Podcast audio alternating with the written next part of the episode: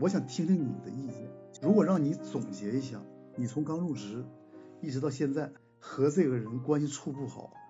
原因是什么？你怎么看这个问题？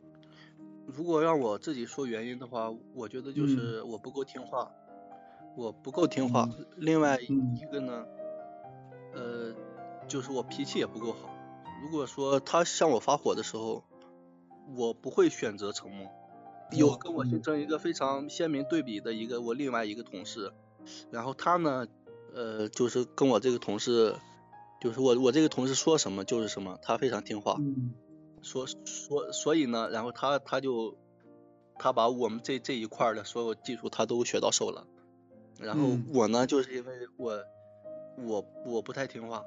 所以说现现在造成这样一个问题，嗯，你让我解释就是这样一个原原因。呃，也不是脾气不好，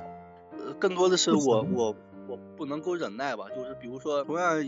一件事情，我的另外一个同事跟我形成对比的那个同事，他可以忍，他什么事儿都可以忍，我不知道他是真脾气真的好，还是真的能能忍，反正就是他就是这个比我高一级的我这个同事，不管说什么他都听，然后不管对与不对他都听，然后所以说他现在就。基本上都学学学成了，然后我呢就就是因为我我自己负责的这一小部分呢，就跟他在某些时候跟他形形成一些就是不一样的看法的时候，我一般就是采取是我采取是我自己的看法，我不会采取他他的看法，所所以说就造成了我们现在这样的一个问题。如果是换成我跟我形成对比的那个同事吧，他有可能比如说他有他自己的看法。比我高一级的那个同事也有他的看法，他可能会采取比我高一级那个同事的看法，就是这样一个区别。那那个你高一级这个同事，呃，年龄也比你大是吗？对，年龄比我大个大十岁吧，应该是。当然中间也有一个事情，就是呃，以前吧，就是关系也也一般吧，反正就是。从有有一个导火索，就是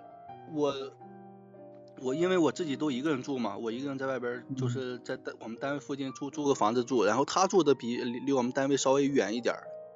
呃，然后有有些时候我们单位需要需要上夜班嘛，需要上上夜班，上夜班的时候，然后他可能就离得远，然后他就搬到我这儿住了，就是上上夜班的时候他就搬到我我这儿住了，然后呢，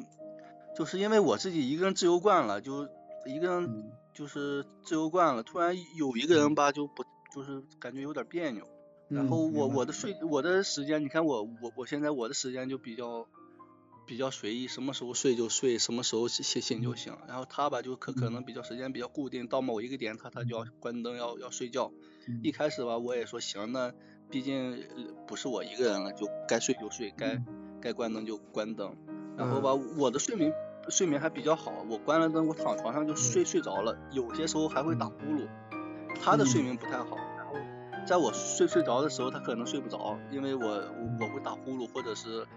有有什么动静，他他可能就睡不着了。然后他睡不着吧，他还就他还跟我说，哎，他说，然后他第二天就就他第二天可能就会跟我我说你晚上睡觉打呼噜怎么着怎么着的，我也睡也睡不着，给我给我呃很大的一个心理负担嘛。嗯，然后说了好好好长一段时间，后来我我可能是我自己有点忍不住了，我我就跟他说了，我我说你要嫌我打呼噜的话，你可以自己搬自己再搬一个地方，换换到别别人房间，你没必要你自己搬我这搬到我我的房间来，你还嫌我打呼噜，对吧？然后就就就因为这样一件事，我们就关系彻底就闹闹闹僵了，所以这样这个事情也。也可以成为一个导火索吧。他很容易会找到别的房间。可以，可以，因为我附近还有其他同同事呢，其他同事也也还有可以也可以操作。但是就因为我让他搬走之后，就可就就我们的关关系就就变变得恶劣了。就是因为可能在在我这儿可能比较方便吧，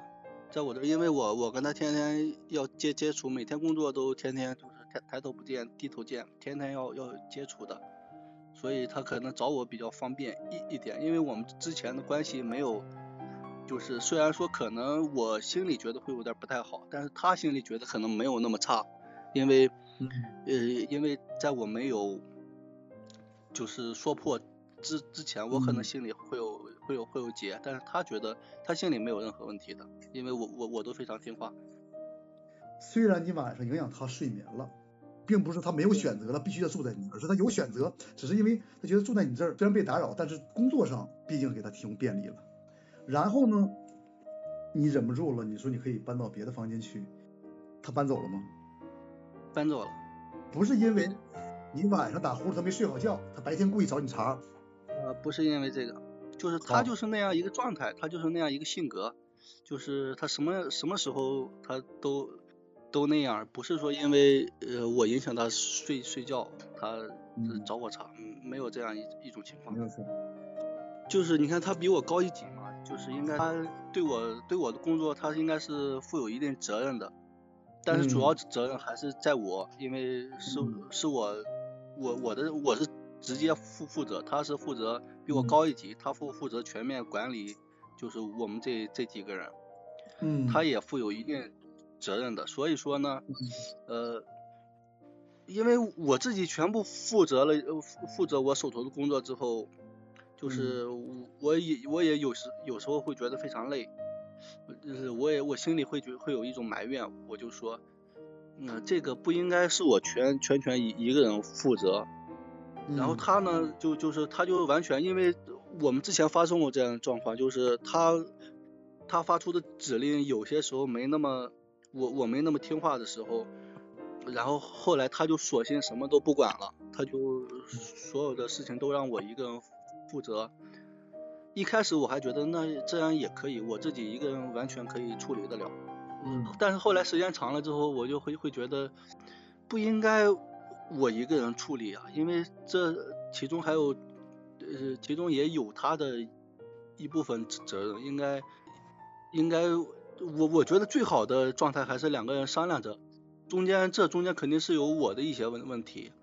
但是就是后来就导致了。他就对我对我手头负责的工作，他就是所所有都不管了，就是所有一个人都我我说了算。然后我对这这个转变呢，我也后就是后后期我有自己的意见，但是我一直都没有没有提，我我我一直都我自己心里可能会有一个结。工作量大，对应的责责任就就大，因为我对我所有的我对我发出的一切指令。呃，都负有责责任。如果中间出现任何问题，呃，我肯定是负百分之七十八十的责任，另外百分之二十三十的就是另由我另外一个就是比我高一级的那个同事负责。让你全部负责这个决定，符合公司的规定吗？不符合，而且就是就我们这一个小团体是这么这么做的，其他的别的小小团体都是就是比呃就是比我高一级的那那个岗位。呃，全权负负责，所有的事情都是他一个人来全权负责。那如果你当时觉得不平衡，想不接受全权负责这个事情吗？就是你有办法？嗯，没有办法，我当时没有，因为他什么事情都不管，我还不能不管，因为我是这这我这一个的直接负责人，我还不能不管，对吧？所以说他不管，只能我来管。他如果说就让我们全权负责，就我们就全权负责。他如果说他不让我们全权负责，我们就全权负责不了，就取决于他。因为一一个是他他的资历吧，因为我们是一个央企嘛，他的资历